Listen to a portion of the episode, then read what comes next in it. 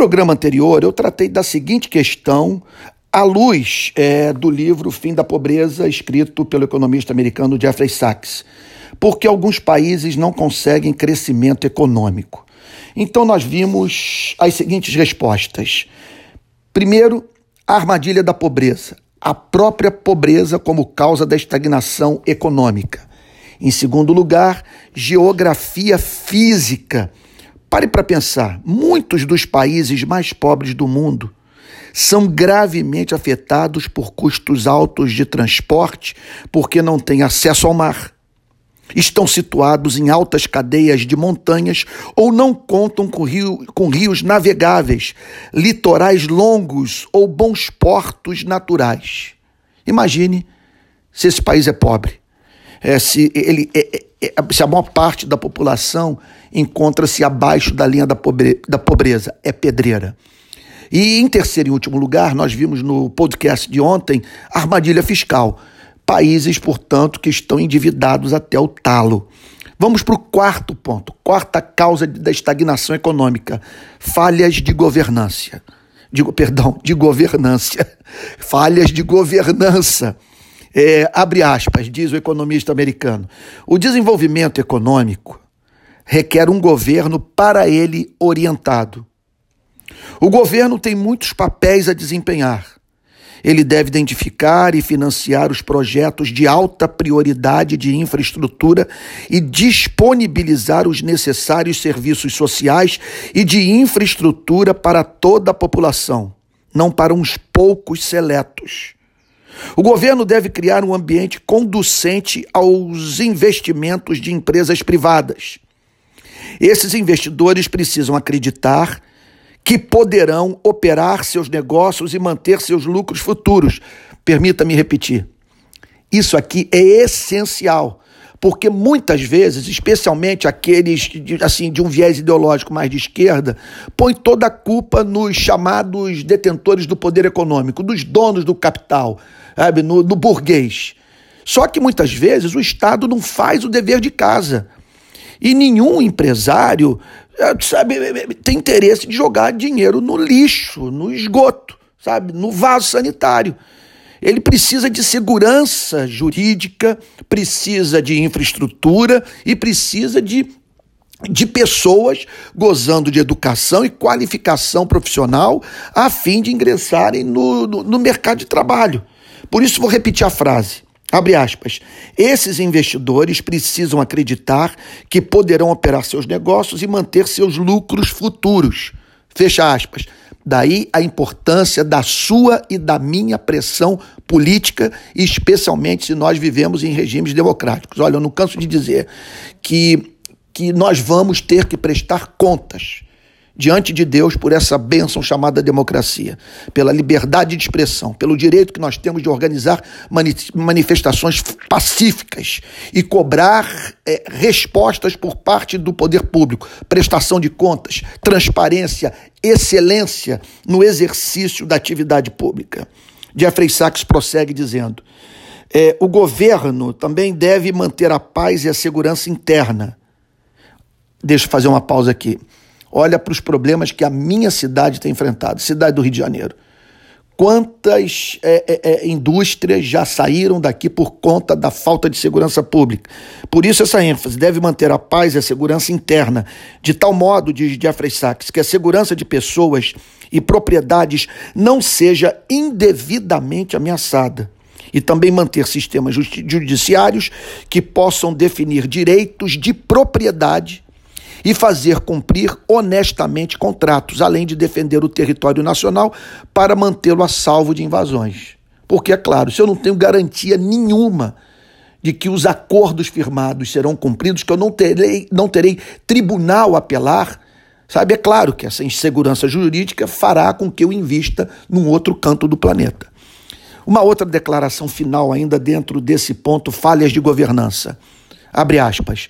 Quando o governo fracassa em uma dessas tarefas, deixando enormes falhas na infraestrutura ou elevando a corrupção a níveis que prejudicam a atividade econômica, ou não conseguindo garantir a paz interna, a economia certamente vai fracassar e, com frequência, fracassar redondamente. Fecha aspas. Olha, permita-me dizer, foi o que aconteceu durante o governo petista e enquanto os simpatizantes e, e os políticos desse partido não admitirem os seus erros, será difícil nós, é, eu pelo menos, me juntar a eles para fazer oposição ao governo que está aí, ao qual eu faço oposição enquanto ele não se arrepender das declarações absurdas que tem feito, dos valores incompatíveis com a fé cristã que tem defendido, os antivalores, que, que não se ajustarão, não se ajustam e não se ajustarão jamais àquela ética inspirada no, no espírito do Evangelho. Um outro motivo, também esse é muito enfatizado por autores conservadores, e eu concordo em parte com a crítica, são as barreiras culturais que podem contribuir para a estagnação econômica de um país. Abre aspas, diz Jeffrey Sachs. Mesmo quando o governo tenta fazer seu país progredir, o ambiente cultural pode ser um obstáculo ao desenvolvimento. Normas religiosas ou culturais da sociedade podem bloquear o papel das mulheres, por exemplo, deixando a metade da população sem direitos econômicos ou políticos e sem instrução, prejudicando desse modo sua contribuição para o desenvolvimento total. Fecha aspas. É claro que nós vemos eh, problemas culturais no nosso país. A cultura do deixe para fazer amanhã o que você pode fazer hoje o fato de muitos de nós não saberem é, trabalhar com excelência, respeitarem é, a, a, pontualidade de cumprir o que foi acordado nos prazos determinados. Isso leva muitos que empreendedores à loucura.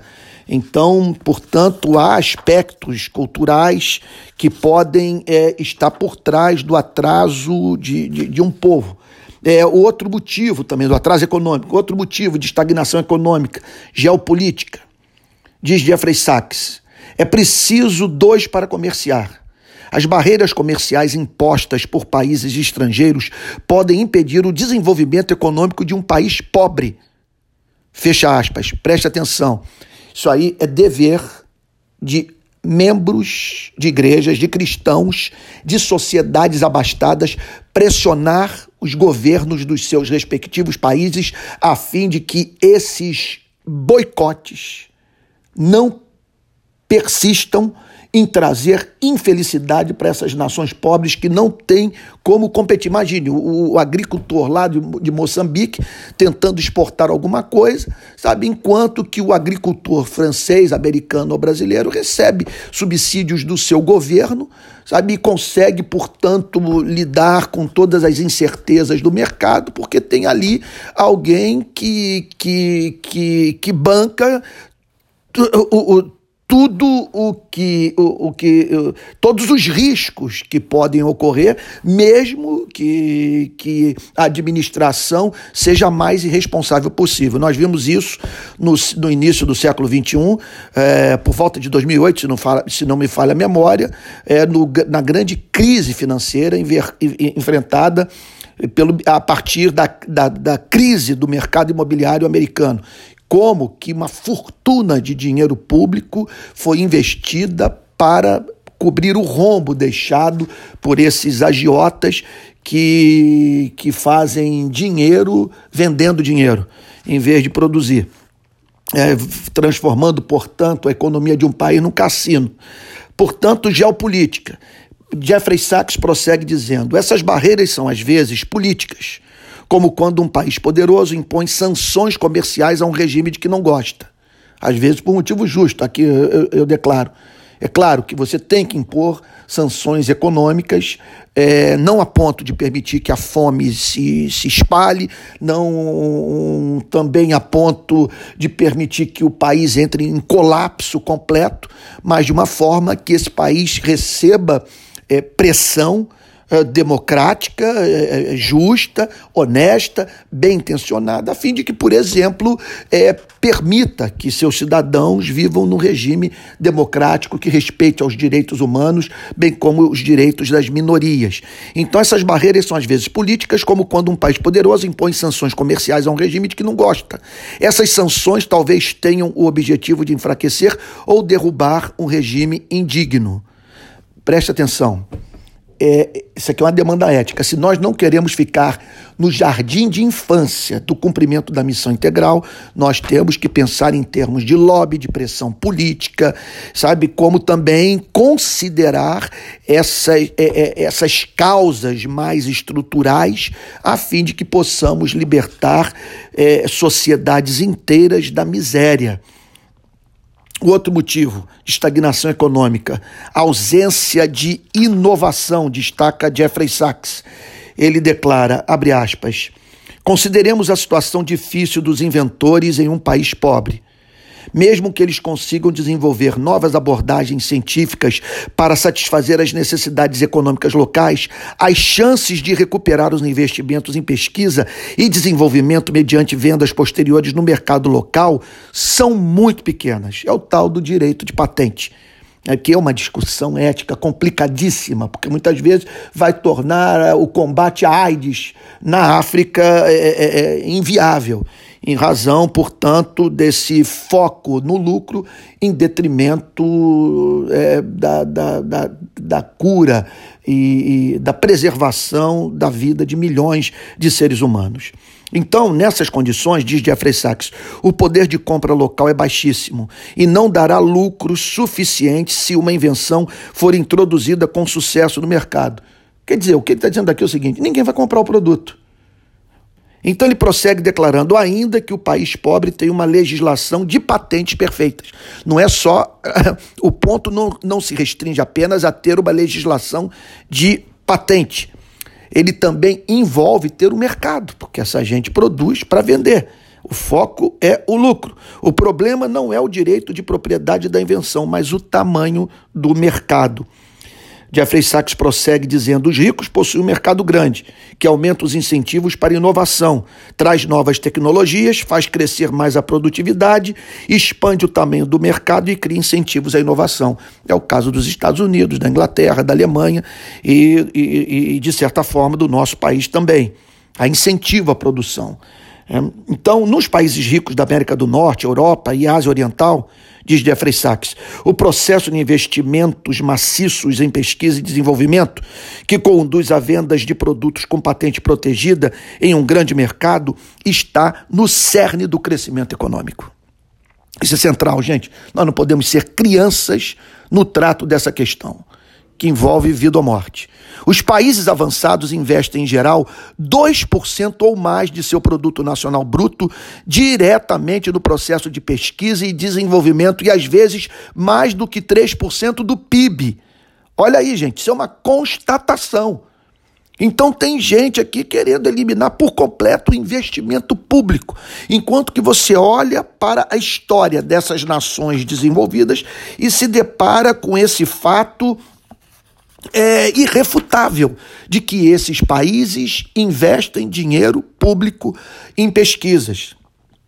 O que ocorreu tanto no passado como ocorre no presente. Ah, o rico, diz Jeffrey Sachs, vai da inovação para uma riqueza maior e mais inovação. O pobre não. É, então isso não é fácil, não, é, é, é desesperador. É o que eu vejo na África. Sabe? Você quer ajudar, me permita repetir, a pessoa subir o primeiro degrau da escada da ascensão social. Não tem como, ela não tem, não tem emprego, não tem e não tem emprego porque você não tem comércio e indústria, não tem comércio e indústria porque você não tem segurança jurídica e, e, e não tem infraestrutura e, e não tem capital humano. Então, portanto, repito o que eu tenho dito a exaustão nenhuma solução isolada dá conta do problema. As soluções têm que, têm que vir em pacotes. E outra coisa, lembrando o tal do diagnóstico diferencial. O que funcionou para o país não funciona necessariamente num outro. Jeffrey Sachs prossegue ainda dizendo sobre esse ponto, ausência de inovação. As inovações podem ser importadas por, meios, por meio de bens de consumo, de capital pelas empresas, abre parênteses, na forma de máquinas, por exemplo, por investimento externo direto, abre parênteses, em que uma firma de alta tecnologia monta uma fábrica num país pobre, ou por livros acadêmicos, pelo boca a boca ou por engenharia reversa.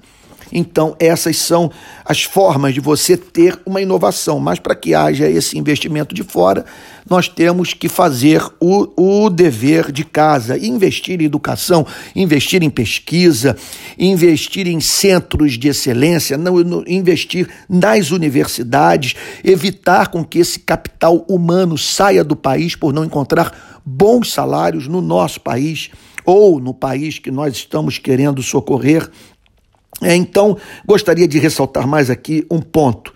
É, Inve os investimentos maciços em pesquisa biomédica nos países ricos, mais de 70 bilhões de dólares, aqui é dado de 2004, em larga medida ignora os desafios das doenças tropicais como a malária. Não é surpresa que o financiamento dos países ricos esteja voltado para doenças de países ricos. É incrível isso, meu Deus do céu, como que a situação do pobre tende apenas a piorar, exceto se houver essa, uma preocupação com a aplicação dessa palavra central chamada solidariedade, que pode ser exercida até mesmo entre nações. Diz Jeffrey Sachs: se um país pobre pode se tornar atraente para parte das atividades de produção de empresas de alta te tecnologia, então ele pode se tornar a sede, mesmo num nível baixo de desenvolvimento, de produção e técnicas de gerenciamento bastante sofisticadas. Nas circunstâncias certas, hospedar essas atividades pode levar à difusão de conhecimento e a participação na produção moderna, de tal modo que esses benefícios podem ser transferidos para as empresas nacionais. Entendeu o ponto? Eu me lembro de uma história contada de que quando o, o, o pobre vai trabalhar num hotel, abre um hotel, num hotel, numa cidade como Rio de Janeiro, um hotel em São Conrado. O que mora na Rocinha e que vai trabalhar no hotel, ele leva os valores do hotel para dentro da sua comunidade. Então é isso que ele está falando aqui. Quando essas empresas chegam, esses valores acabam sendo compartilhados e, portanto, beneficiam indiretamente a indústria nacional. Um outro motivo também e último de estagnação econômica é a armadilha demográfica. Os mais pobres dos países pobres apresentam taxas de fertilidade cinco, de cinco ou mais filhos. Portanto, você imagine o drama. A população não para de crescer, você não tem uma economia de mercado saudável, portanto, não tem emprego. Se você não tem emprego, você não tem é, impostos a arrecadar. Se não tem impostos a arrecadar, não tem recursos a investir em infraestrutura e em capital humano. Então, cria-se o ciclo da miséria. Jeffrey Sachs diz a seguinte coisa: o motivo para a armadilha da pobreza é a armadilha demográfica. Quando famílias pobres escolhem ter muitos filhos. Quando a prole é muito grande, essas famílias não podem investir em nutrição, saúde e educação para cada filho, porque não sobra nada. É, é uma, por exemplo, em muitas dessas aldeias, é o que você testemunha indo lá, eles vivem de uma agricultura de subsistência, eles escolhem para comer. E é isso. E como acontece com outros obstáculos ao crescimento econômico, é possível evitar a armadilha demográfica, diz Jeffrey Sachs. A educação das meninas permitiria que as mulheres entrassem com mais facilidade para a força de trabalho, aumentando seu poder de ganho e o custo de estar em casa para ter filhos. Daí, as igrejas são essenciais, porque elas podem entrar nessas comunidades e e, e, e, educar essas crianças, sabe? e falar, dar a elas noção, por exemplo, sobre, sobre educação sexual. E Jeffrey Sachs prossegue dizendo: as doenças das crianças podem ser tratadas a fim de garantir-lhes a sobrevivência, significando que os pais podem ter menos filhos, sentindo-se seguros de que seus descendentes sobreviverão para cuidar deles na velhice. Essa é a meta, esse é o ideal quando o crescimento demográfico é saudável e acompanha o crescimento da economia. Então, gente, todo esse papo para nós sairmos da ingenuidade, arregaçarmos as mangas da camisa e partirmos para um cumprimento da missão integral que não se deixe condicionar ideologicamente por ideologias é, extremistas e que faça um trabalho responsável de maneira que homens e mulheres sejam verdadeiramente emancipados, subam na escada da ascensão social.